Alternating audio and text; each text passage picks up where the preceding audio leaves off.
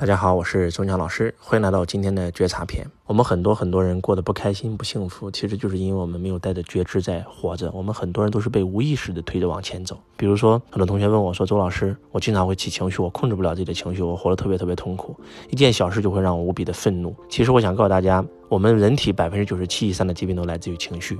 当你有情绪的时候，你把它发出去，伤肝啊，你的五脏六腑相当于都会受伤一次。然后你说我憋着，那憋着就会让你。有可能得抑郁症，那甚至真的会所谓的这些所谓的癌症，其实都是我们积压体内的太多的负面情绪没有发泄出来导致的。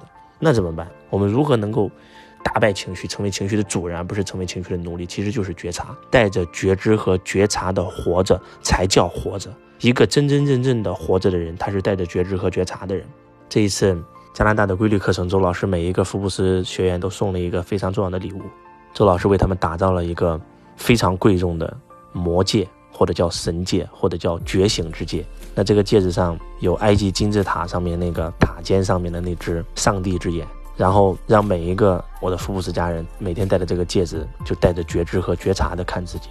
比如说，当我的爱人起情绪的时候，如果我跟他一起起情绪了，那我们两个人肯定大吵一架，而且两个人都会伤心，然后都会伤到自己的身体。而当你带着觉知的活着的时候，当对方起情绪，你完全是可以觉察到的。那这个时候我就走了啊！我我的爱人以前我们经常会吵架，但是最近这一年我很少跟他吵。他有时突然问我，他说老哎老公，这次你怎么不跟我吵了？我说我刚才意识到你有情绪了，我觉察到你的情绪来了，那我为什么跟你吵呢？在我看来，情绪来了，你被情绪掌控了，那不是你。那是兽，因为人有三性嘛，兽性、人性和神性。就当我们起情绪的时候，其实就是兽性，就用我们老家话叫附体。你被你的情绪附体了，那个人根本不是我老婆，我为什么跟你聊啊？我跟你吵完以后，到最后我的情绪也会被你拉出来。跟一个兽性的人在一起，你只会被他拉到兽性的维次。我们每个人都有兽性，很正常，自我、本我和高我嘛。所有学过心理学的人都知道，那自我就是就像一匹兽一样，他只关注自己啊，我只关注自己。就很多人。兽性起了以后打老婆，打完以后又后悔忏悔下跪，为什么？人性又起来了嘛？人性就是只关注别人嘛？那真真正正的神性就是带着觉知和觉察的活着，出离自己看自己，你才能看清自己。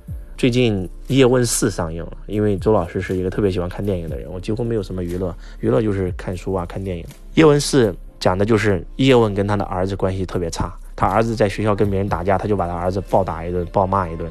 跟他儿子说：“你必须得好好学习。”他儿子说：“我不喜欢学习，我喜欢打拳。”不行，你必须学习。不行，我给你送到美国去学习。跟他儿子之间关系特别差。但是当叶问去到美国，看到了中华商会的会长跟他的女儿之间，他的女儿不喜欢练太极，他爸爸非要让他练太极。他他女儿喜欢跳舞，他不让他跳。然后他跟他母女关系也很不好的时候，当他在学校被人欺负的时候，他爸爸还在骂他的时候，叶问在旁边看着就觉得你这个当爸的怎么能这样啊？你怎么能这样对孩子啊？但是他突然意识到，哎，我不就是这样对我孩子的吗？其实就是我们很多人真的就是叫灯下黑嘛，叫不识庐山真面目，只缘身在此山中。我们很多时候之所以问题放到别人身上一眼就看到了，放到自己身上就是看不到，就是因为当局者迷。那如果我们拥有一个出离自己看自己的能力，那就会非常强大。比如说刚才周老师讲的那个案例。我的朋友起情绪了，我马上就意识到他起情绪了，我就走了。等他情绪来了以后再跟他沟通。但是这个不是最厉害的，最厉害的是你随时随地带着觉知的活着，自己起情绪了，你能意识到，哎，我为什么会起情绪啊？我这个情绪来源于也来源于什么啊？因为我有欲望没有得到满足，所以我起的情绪，贪嗔痴慢疑。哎，我原来是我的这个嗔恨心起了，那我就马上把它修掉就行了。甚至周老师可以观察到我的情绪即将起来的时候，我就让它直接划过去，不要让它上我的身。嗯，这个世界有几种人，第一种人叫不知不觉，啊，起情绪了也没有意识到，还活在情绪里啊，特别特别的痛苦。那个惹你生气的人都已经睡着了，你晚上两点钟还在床上气的，睡不着啊，这叫不知不觉的人。那这种人身体一塌糊涂，事业一塌糊涂，人生一塌糊涂。那第二种人呢，后知后觉，哎，我起情绪了，然后呢，很很生气，然后气了两个小时以后，突然意识到啊，我起情绪不就是用别人的错误来惩罚自己吗？突然想通了，哎，没事了。这叫后知后觉，但是情绪已经困扰了你两个小时，折磨了你两个小时。那再往上走叫正知正觉。什么叫正知正觉？当一个人让我起情绪的时候，我就告诉我自己：哎，我为什么会起情绪啊？那我应该让着他呀，我应该对他好啊，我应该奉献啊，我应该付出啊。那起情绪应该是我的错，不是别人的错啊。正知正觉。但是最厉害的叫先知先觉。什么叫先知先觉？在自己没有起情绪的时候，马上要起情绪的时候，就意识到了这个情绪就灭掉了，瞬间消失了。你可以带着觉知的观察到别人的情绪，也可以观察到自己的情绪。我们不单可以用觉知来去驾驭我们的情绪，也可以驾驭我们的念头。我们人脑每天有八万四千个念头，这些念头大多数很多都是负面的念头。当这个负面的念头你认可它的时候，它就真的有可能会产生负面的结果，因为宇宙心理法则嘛，你想什么就会吸引什么。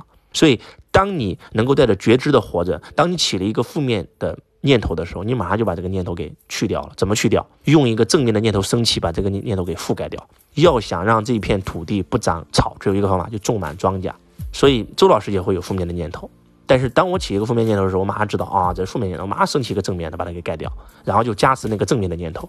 其实，你的。如果说你能带着觉知的觉察的活着，你能够随时随地觉察到自己的念头，然后自己的情绪，你完全是活在正能量的思维、正能量的情绪当中的时候，你一定拥有一个正能量的人生啊！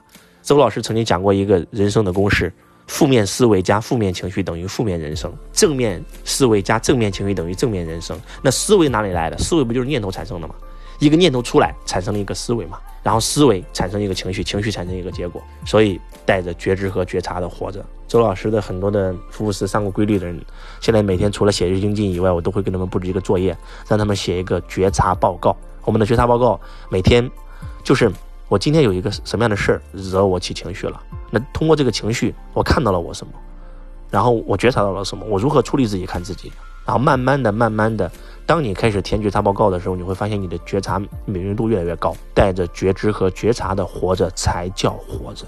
当你能够坚持二十一天没有负面情绪、没有负面念头的时候，那你真的就是活在天堂里。